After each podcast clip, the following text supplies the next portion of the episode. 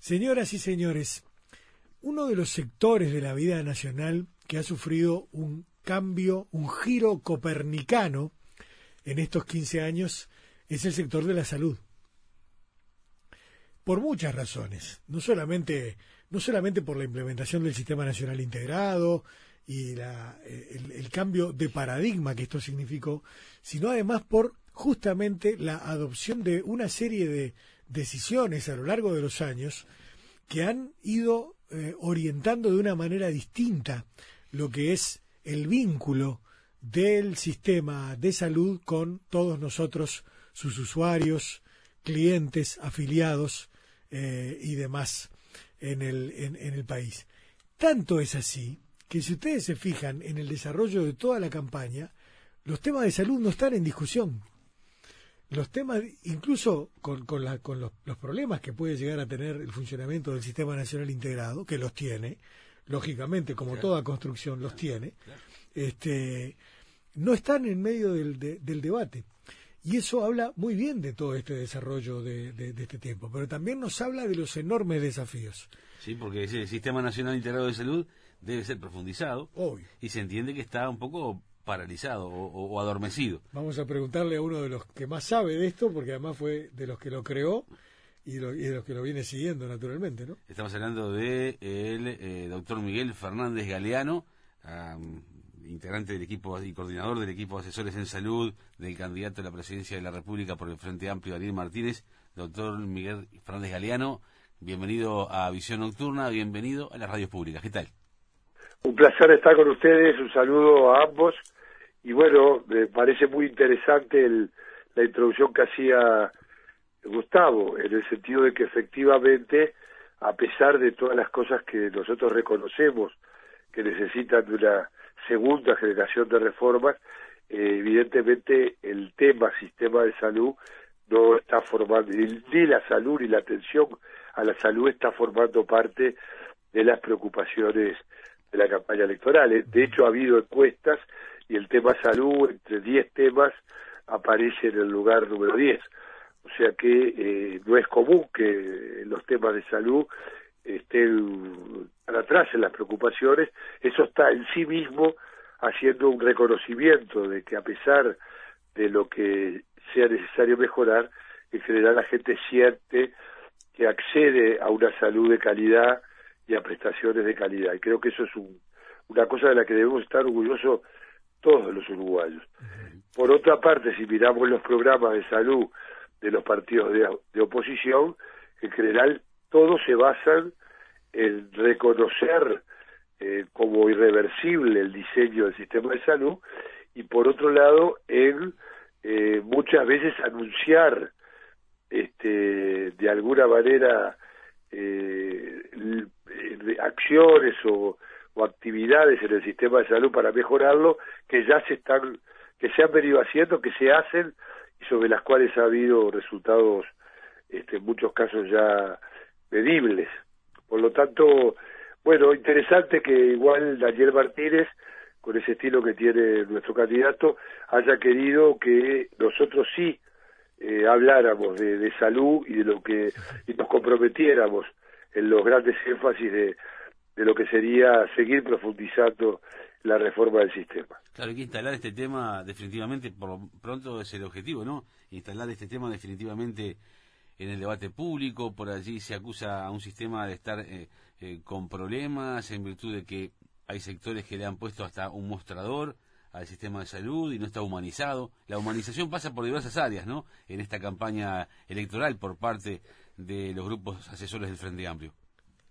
Efectivamente, bueno, ese es un gran desafío que tienen los sistemas de salud en el mundo. Vos sabés que eh, yo tuve siete años trabajando en, a nivel internacional, en el momento después que estuve en el Ministerio de Salud Pública, me pareció que era razonable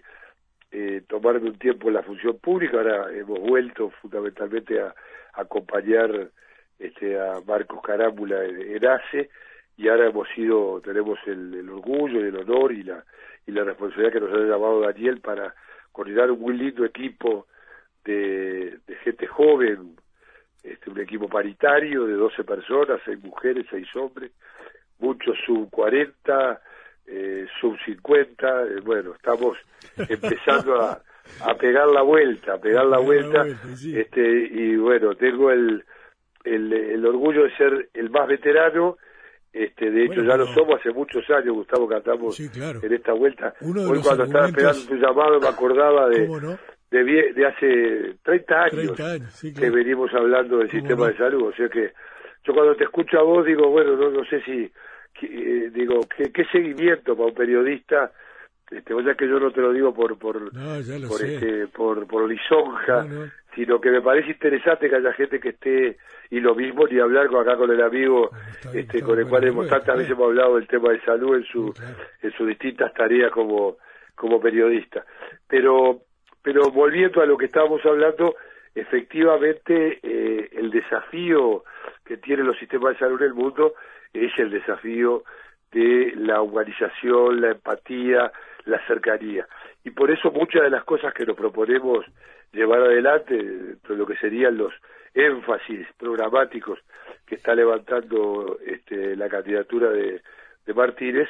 es justamente el de mejorar la resolutividad, es una palabra técnica, de mejorar la, lo que le llega a la gente cuando necesita el sistema de salud. La gente, con mucha razón, sabe que, que, que en Uruguay la salud la tiene cubierta, que si tiene cualquier problema de salud, ya sea una emergencia, una urgencia, una cirugía, un medicamento de alto costo, eso en general lo tiene. En general no, lo tiene y lo tiene, yo diría que a niveles que prácticamente los países de, algunos países de la OCDE lo tienen. hemos logrado, y esto no es soberbia, eh, un nivel de cobertura, de calidad en las prestaciones, de amplitud en las prestaciones muy importante. Pero naturalmente, después la gente quiere calidad, quiere cercanía, quiere humanidad, quiere que no haya demora, que no haya lista de espera, eh, exige. Nosotros, los, los, la gente de izquierda, en la salud, eh, todo, pero en la salud especialmente, somos muy, eh, somos desconformes, estamos siempre pensando que hay que, que hay que subir la apuesta y que hay que mejorar. Y la gente también, y es porque muchas veces el sistema eh, toma distancia, el usuario del sistema de salud tiene que ser, eh, el sistema sigue muy fragmentado, entonces la gente tiene que ella misma gestionarse su recorrido sobre el sistema sanitario y en eso estamos haciendo, primero que están habiendo cambios, todos estos años ha habido avances y tenemos una propuesta muy, muy fuerte de jerarquizar el primer nivel de atención, de darle una mayor resolutividad, de generar sistemas de redes integradas de servicios de salud que hagan que la gente tenga eh, la hoja de ruta en cuanto a cómo recorrer, de cómo llegar al especialista. Tenemos el gran desafío de tener especialistas al norte de Río Negro y para eso tenemos la propuesta de hacer un plan nacional este, de recursos humanos en salud, un plan estratégico para, para cinco años, donde los recursos humanos en salud no se organicen de acuerdo a lo que se forma o a las decisiones de los propios regionales, sino que se haga en base a las necesidades sanitarias de la población, lo que la gente necesita este, del sistema de salud. Este es un gran eje, hay otros, el, el eje alimentario es muy importante, estamos haciendo una propuesta de un plan alimentario nacional que ustedes verán si, si les parece profundizar ahí. Estamos pensando en la importancia de cubrir, tiro los titulares nomás, los tres grandes, no voy a decir debes, pero los temas sobre los cuales sentimos que hay que dar una respuesta mayor del sistema de salud, esa calidad integral que tiene el plan integrado de atención a la salud, que son salud bucal, salud mental y adicciones y rehabilitación. Pensamos que un sistema de salud integral debe responder a los grandes desafíos del mundo sobre estos problemas, sabiendo que superamos uno o estamos muy avanzados en uno como la salud visual, donde hemos tenido resultados impresionantes a partir de ese centro que le devolvió la, la vista a ya 94 mil personas, y no es porque nosotros queramos agitar el resultado del Hospital de Ojo, porque es un modelo típico de cómo cuando el Estado decide que hay un derecho que no le puede faltar a la gente, como es el derecho a ver, la gente empieza a tener resultados en salud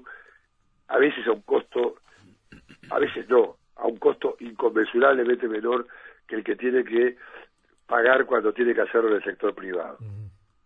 Claro. Eh, Miguel, eh, naturalmente que las exigencias van a ser enormes, ¿no? Siempre está, por otra parte, el tema de la discusión de la implementación de infraestructuras, del uso de altísimas tecnologías costosas y demás, y al mismo tiempo, en paralelo, el tema de la necesidad de implementar la cercanía del primer nivel de atención como una política ya, ya no de, de, excepción, sino que sea la norma, ¿verdad? Aquello del médico de familia y de la cercanía con la, con la institución, pero no a través del, del sanatorio y, del policlínico de repente, sino del, del, encuentro mano a mano con el médico que te conoce y que está contigo. Eh, a veces nos cuesta mucho eh, entender esa, la, la simpleza y la, eh, la profundidad de este concepto, ¿no, Miguel? Sí, sí, la primera cosa es eh, que, que lo que hay que resolver en el primer nivel de atención, yo he hablado, he hecho alguna, cuando estaba en el exterior, hacía una conferencia que se llamaba primer nivel de alta complejidad, porque en realidad eso de que el primer nivel es lo simple, lo, no, es lo que está al lado de la gente, pero allí se presentan profesionales de alto nivel técnico, de alta calidad técnica, recursos eh, imprescindibles para que la gente no tenga que ir a, buscar al hospital lo que no le da la policlínica, plantas físicas absolutamente eh, representativas del valor que tiene esa medicina a primer nivel, por eso que nosotros en estos años, desde hace, hemos estado potenciando excelentes policlínicas de primer nivel en todo el país, hay 900 centros de salud, no todos tienen ese nivel, pero realmente se ha avanzado mucho en dignificar en ampliar la planta física, en tener farmacias comunitarias en los propios centros de salud, en tener eh, todo el equipo de salud básico que atienda a una población usuaria, eh, con nivel de calidad, con buena remuneración de los profesionales, y a pesar de que siempre tenemos problemas siempre va a haber más cosas para hacer, yo creo que el salto que se ha pegado, sobre todo en el sector público, en el área de primer nivel de atención, es verdaderamente, como tu, tu afirmación del principio, copernicano, un cambio radical que ha permitido que, como pasa siempre, uno pone los recursos donde no estaban y con toda lógica el que viene y ve el servicio ese quiere que tenga más, quiere que esté todos los días funcionando, que esté más horas. Es decir, hay una necesidad siempre de fortalecer el primer nivel de atención. Pero no hay una contradicción, porque nosotros somos los que hemos aprendido que hay que tener un buen primer nivel de atención, pero a la vez hay que tener una capacidad de derivación a hospitales, a centros de salud de mayor complejidad, a especialistas, que cuando es necesario hay que hacerlo. La medicina ha avanzado enormemente en los últimos 10 años, 20 años, y en los últimos 5, y en el último año, porque la dinámica de crecimiento de la medicina es eh, verdaderamente eh, fuerte, estamos cambiando sistemáticamente y por lo tanto es muy importante que la gente que se atiende en el primer nivel, en la promoción, en la prevención, en el diagnóstico precoz, eh, por ejemplo, nosotros estamos impulsando ahora el Plan Nacional de Salud Mental para, para hablar de cosas concretas. Nosotros pensamos que bueno, está muy bien la idea de desinstitucionalizar la gente que está en las instituciones monovalentes, en los hospitales psiquiátricos y progresivamente ir haciendo que esa población esté en dispositivos que están en la comunidad, en casas de medio camino, en residencias asistidas. Sin duda que hay que hacer ese proceso. Pero la gran apuesta de una transformación del modelo de atención a la salud comunitario en salud mental es que los servicios de salud del primer nivel de atención tenga profesionales, no especialistas, sino médicos de familia, médicos, y que puedan trabajar con, con la gente para detectar a tiempo problemas tan comunes, tan comunes hoy en la juventud, eh, en, la, población adulta mayor, en todo el curso de vida, pero con énfasis en los jóvenes y los adultos mayores, donde la depresión, este, la angustia, la ansiedad, problemas muy básicos, si no son tratados a tiempo terminan en cuadros este, desde entidades nosológicas, entidades clínicas de salud que, que, de enfermedad mental que nosotros tenemos la posibilidad de evitar con el trabajo, con un trabajo terapéutico oportuno, con trabajo grupal, muchas cosas que ya se están haciendo en el primer nivel de atención y que no tiene por qué hacerlas. Tú mencionabas el tema de la tecnología, ¿no? No tiene por qué hacerlas el especialista. El especialista, el psiquiatra, eh, tiene que tener un equipo de apoyo a lo que se resuelva en el primer nivel. Eh, creo que lo hemos dicho muchas veces en tus distintas estas entrevistas que hemos que hemos tenido a lo largo de estos años, pero el 84, el 85% de los problemas de salud que, que la gente tiene se podrían resolver con equipos con capacitados, con equipos con todos los recursos en el primer nivel de atención. Entonces, es absurdo que nosotros estemos saturando las instituciones los hospitales generales, los hospitales de referencia nacional, cuando tenemos la capacidad de resolver en el terreno, en el territorio, y eso se va a ir logrando, porque cuando uno, cuando un centro de salud no es una, eh, digamos, un lugar chiquito, sin luz, que está ya perdido, donde hay un médico que parece, y empieza a ser un centro que tiene eh, cómodo, donde la gente llega, tiene la medicación, donde el profesional lo atiende con tiempo, donde donde tiene un equipo que lo está atendiendo, de una persona solo, este, se va logrando. Nosotros lo hicimos durante 10 años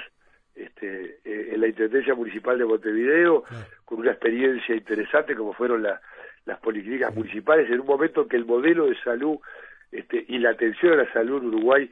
estaba colapsando, porque hay que acordarse de eso también, ahora que se habla tanto de la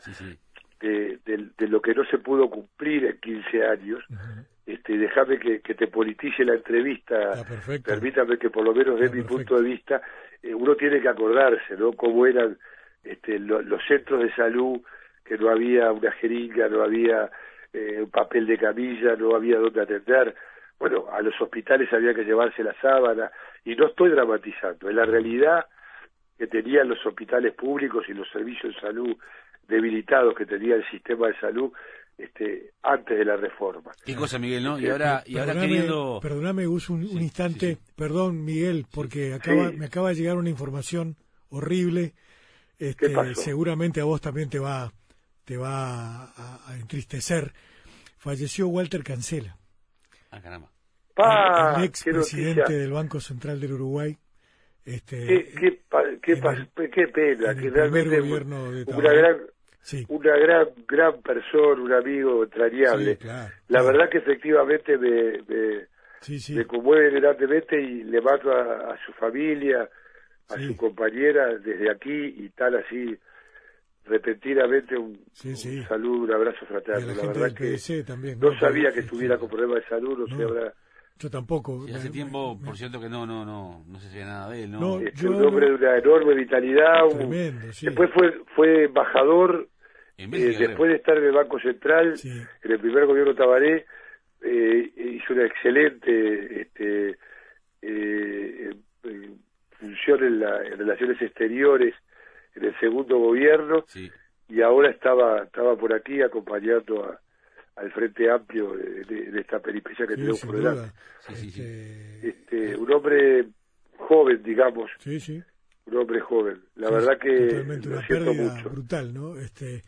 eh, pero bueno, está, era, había que decirlo. Este. No, por supuesto, por supuesto. Sí, bien, bien, eh, eh, durísimo, pero bueno, está bueno. Muy duro, ya, ya estaremos enterándonos, este. Con más detalles, ¿no? cómo, dónde, lo van a velar y eso. Exactamente, lo estaremos difundiendo, Miguel. En tanto, escuchándote a ti y, lógicamente eh, no, la, política está en todo. Eh, es difícil eh, erradicar la política de cada área en la cual estamos insertos, quienes vivimos en, una sociedad globalizada y, y, en ese sentido tantas carencias, ¿no? Y ahora con, por ejemplo, poblaciones que quieren, nuevos colectivos que quieren ingresar al FONASA, este, población de 18 a 23 años y continuar incluyendo gradualmente nuevos colectivos. Es por demás de, desafiante esto y bueno, la la propuesta es poder hacerlo, ¿no? Sin duda ninguna. Yo te diría que nosotros estamos, volvemos a, hacer un,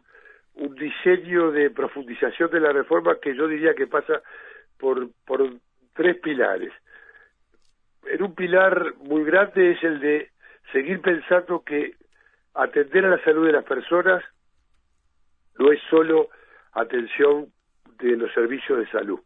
no es solo atención de las policlínicas, los hospitales, hay una parte del partido de la salud que se juega en la salud en todas las políticas, se juega en el nivel económico de las personas, en el nivel socioeconómico y desarrollo socioeconómico de las comunidades, que se juega en el medio ambiente, que se juega este, efectivamente en la alimentación. Y ahí me voy a detener. Nosotros estamos proponiendo un plan nacional de alimentación adecuada, alimentación saludable, plan que básicamente eh, tiene como componentes fundamentales eh, extender el,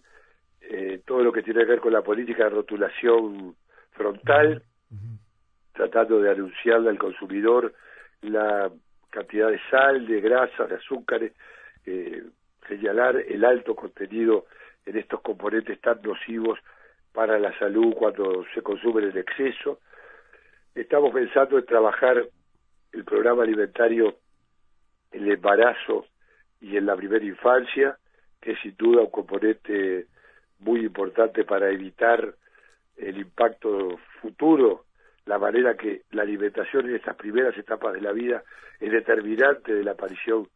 de enfermedades crónicas no transmisibles, de diabetes, de cáncer, de enfermedades cardiovasculares, por cierto. Estamos pensando también en, trabajar en el área alimentaria en todo lo que tiene que ver con eh, la promoción de la producción de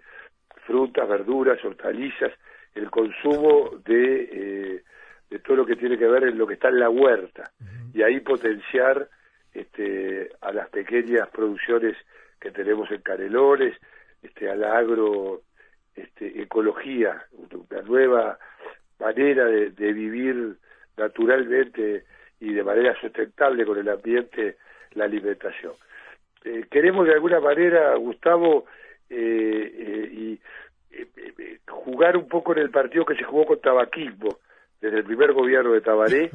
y volver a pensar la salud en clave de prevenir factores de riesgo como son los de una dieta inadecuada, ir hacia una dieta adecuada y tenemos pensado culminar en el periodo de gobierno de Daniel Martínez con esa lógica de proyectos que tiene Daniel y de articular distintas sectores del, de la vida de la vida de la sociedad, economía, relaciones exteriores, etcétera, una ley marco de seguridad y salud y de seguridad alimentaria,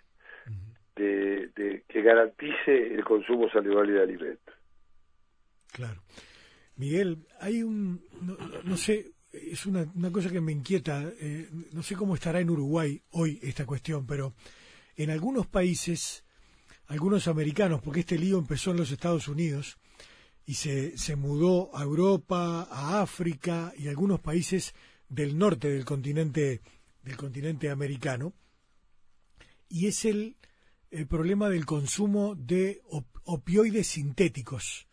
¿verdad? Como analgésicos. A partir de una, de una práctica irresponsable de una multinacional gigantesca en los Estados Unidos que eh, estimulaba a los médicos para que recetaran para cualquier dolor este, unos medicamentos tremendamente potentes y adictivos, por otro lado. Este, es eh, el, tema del, seguimiento o de la atención frente a problemas emergentes como este, ¿están planteados en parte en las políticas en general en materia de salud? ¿O ustedes lo tienen en, mente como para trabajar? Sin ninguna duda, este, yo creo que hay una, un desafío enorme que tiene que ver, te lo llevo a un plano más general, pero que después lo aterrizamos a este problema que tú planteas. Sin duda, la, el desarrollo científico-técnico, desarrollo de la, de la medicina, eh, el desarrollo de nuevos productos, la propia incorporación de la tecnología, ha traído enormes cambios radicales en, las posibilidades de, de mejorar la respuesta sanitaria que da la medicina. Eso no hay duda y no se puede negar, y yo creo que hay que, que lo, lo, interesante de la tecnología es justamente aprovecharlo adecuadamente. junto con ello viene el uso mercantil, la mercantilización de los productos sanitarios y eh, los mercados, este, la de, eh, jugar con la muchos mercados que están regulados, etcétera, como pasa mucho en el campo de las drogas, este, este es todo un tema que Uruguay ha abordado, yo diría que con una política integral que sin duda le falta, como la de salud, pero que ha sido un avance muy importante, y particularmente en el tema de la medicina en particular, y tú, tú lo ubicabas, esto era un problema, por un lado, un problema de un mercado paralelo que se construía en todo este tema, y también el propio consumo, de, creo que tú lo mencionabas, de los profesionales. Pero para esto yo creo que lo que hay que hacer es ir al, a un bloque que, no llegué a mencionar todavía, que es el de avanzar eh, firmemente. Eh, se ha construido mucho en Uruguay en esta materia desde que empezamos la reforma, pero están las herramientas y creo que eh, seguramente con el liderazgo de, y, la forma de encarar que tiene Daniel Martínez este lo que sería un cuarto gobierno del Frente Amplio va a jugar mucho el papel de interactuar distintas áreas del gobierno eh, incluso ya la idea de que el proyecto de presupuesto sea un, presupuesto no histórico, sino un, presupuesto por proyectos. Lo estamos pensando en la posibilidad de eh, tener un proyecto que le permita a la rectoría sobre el sistema de salud, tanto la que hace el BPS, la que hace el Ministerio de Economía y Finanzas, como la inexcusable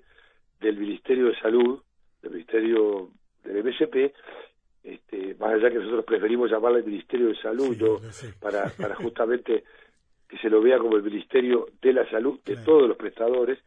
de tener una mejoría, más que una mejoría, quiero ser preciso, de avanzar en el tema de la regulación del sistema. Eh, el sistema fue muy importante para eh, permitir que la gente tuviera salud eh, de igual aunque se atendiera el sector público o el sector privado. Que hubiera un fondo público mancomunado, como es el FONASA, que permita concentrar muchos recursos en salud para cumplir con esa triple solidaridad que se produce entre los que tienen más, más dinero y los que tienen menos, los aportes son diferenciales, una solidaridad entre los mayores, los jóvenes con los mayores, y la solidaridad de los que están sanos o más sanos, porque nunca sabemos el estado eh, impreciso el de la salud enfermedad, con los que están enfermos, con los que necesitan de atención sanitaria. Esa triple solidaridad que la crea el FONASA, después tiene que tener un control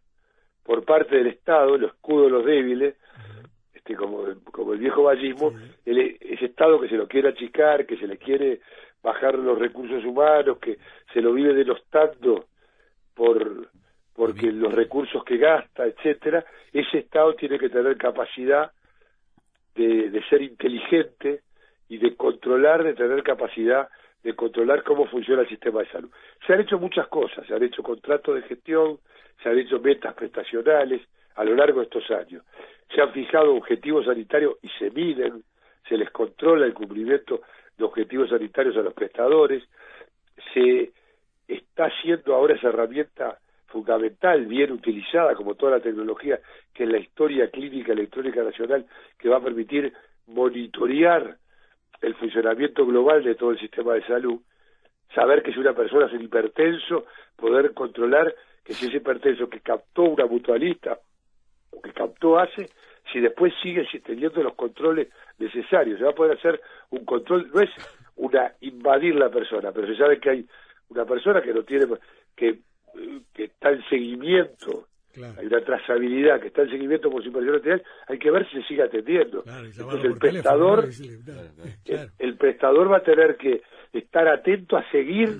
te poner un ejemplo puntual y con todos los riesgos que tienen los ejemplos, va a tener que tener la capacidad de seguir a ese paciente hipertenso y ayudarlo a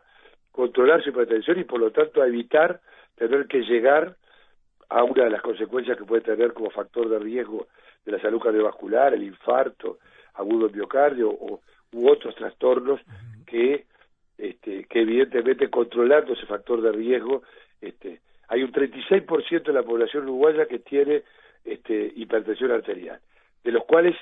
un porcentaje muy alto, el 70% no sabe que es hipertenso, el 60% no sabe que es hipertenso. Entonces vos fíjate qué interesante estimular en los controles en salud, vía historia clínica, si la persona se hace control de hipertensión. Va a tener que figurar una visita a cualquier consulta médica de control, también exigirle a la mutualista ir haciendo un proceso de cambio cultural para que la gente haga el control de salud. Entonces, tenemos un conjunto de herramientas. está todo preparado para que con un diseño pensando en estos temas, el sistema de salud del 2020-2025 pueda definitivamente pegar un salto que haga que todo el orgullo que hoy tenemos de lo conquistado se consolide en un sistema de salud que dé una respuesta aún más eficiente a los problemas de la gente. Por lo pronto, emociona, estar escuchando cuando son testimonios de, de, esta calidad, pero sobre todo en el sentido de comprobar fehacientemente que si bien queda mucho por hacer, por supuesto que sí, y hay que admitirlo, eh, eh, definitivamente, y pensando en ACE, eh, es difícil visualizar una salud pobre para quien menos tiene y una, una salud más vigorosa para quienes tienen un bolsillo un poco más este vigoroso, ¿no? Es que, es que perdonadme, pero la, la, la, el dinero, uno de los grandes logros de la reforma sanitaria es que separó, quizás no totalmente, porque nada es completo y hay que ser, siempre hay que estar atento, pero separó en forma radical el vínculo de las personas para acceder a la salud a su capacidad de pago. Voy a poner un ejemplo que, que, buena parte de la audiencia que, que, escucha este programa, seguramente no toda, porque estoy seguro que con el tipo de periodismo que ustedes hacen, eh, tienen muchos jóvenes que nacieron, o un número importante de jóvenes que nacieron cuando la reforma ya estaba. Pero antes de la reforma, eh, tres datos. Eh, si una familia quería estar en el sector mutual, y eran la familia tipo, un matrimonio y dos hijos, y, y aún trabajando los dos, eh, nosotros lo habíamos estudiado allá por el, por el, por el 2000. El, la cuota mutual consumía entre el 25 y el 35% del salario de, de, de la pareja. Insisto, entre el 35 y... Por lo tanto, las personas no tenían cobertura sanitaria en el sector mutual. Alguien puede decir, bueno, pero estaba el sector público. Pero el sector público, esas personas, muchas de las que trabajaban, no podían ir, pero no solo por, también por una razón cultural, porque estaba tan matrizado que había que, sino porque se le pedía a la gente algo que ya venía de transmisión oral, que era el carnet de pobre. había que acreditar que se era lo suficientemente pobre para atenderse en el sector público. En consecuencia, la gente no era lo suficientemente rica, entre comillas, para acceder al mutualista y tampoco era lo suficientemente carente como para poder ir al sector público. Por lo tanto, solo iba al sector público cuando tenía una emergencia, un niño que se le ponía mal terminaba llevándolo, o pagaba una unidad de traslado móvil que él le atendía lo básico. O sea, había una cantidad enorme de gente sin cobertura. Y eso estamos hablando de hace 15 años. Esos 15 años que se quieren demonizar ahora han permitido que una cantidad de gente tenga un acceso real al sistema de salud. Totalmente. Miguel, te agradecemos mucho por este rato esta noche. Si te parece, como siempre, nos mantenemos en contacto, ¿sí? Sí, me quedé, perdóname, que gracias por, por el espacio. Seguí hablando por aquello de que de que la vida siempre puede más y que seguramente Walter este en mi lugar hablando de lo que estuviera hablando hubiera hecho lo mismo. Hicimos un impasse pero quiero pensar que la vida continúa pero que dar un recuerdo entrañable por por ese querido compañero que acabamos de perder. Claro totalmente. Eh, sin duda creo que todo el mundo lo va a reconocer porque ha sido un hombre respetado y querido en todo, en todas las tiendas, en todos los, en todos los lugares, sin lugar a dudas. Así que, muy cercano. Totalmente. Gracias, Miguel. Un abrazo para vos y seguimos en contacto, ¿sí? Seguimos en contacto. Un abrazo. Dale, arriba. Hasta pronto. Un abrazo. El doctor Miguel Fernández Galeano, ex subsecretario de Salud Pública, ex director de salud de la Intendencia de Montevideo hace muchos años, este, un hombre que trabajó en OPS también durante un montón de tiempo, este, y un médico de una larguísima trayectoria en nuestro país, sin lugar a ningún tipo de dudas. Una de las cabezas que diseñó originalmente este sistema nacional integrado que hoy está en desarrollo en el Uruguay.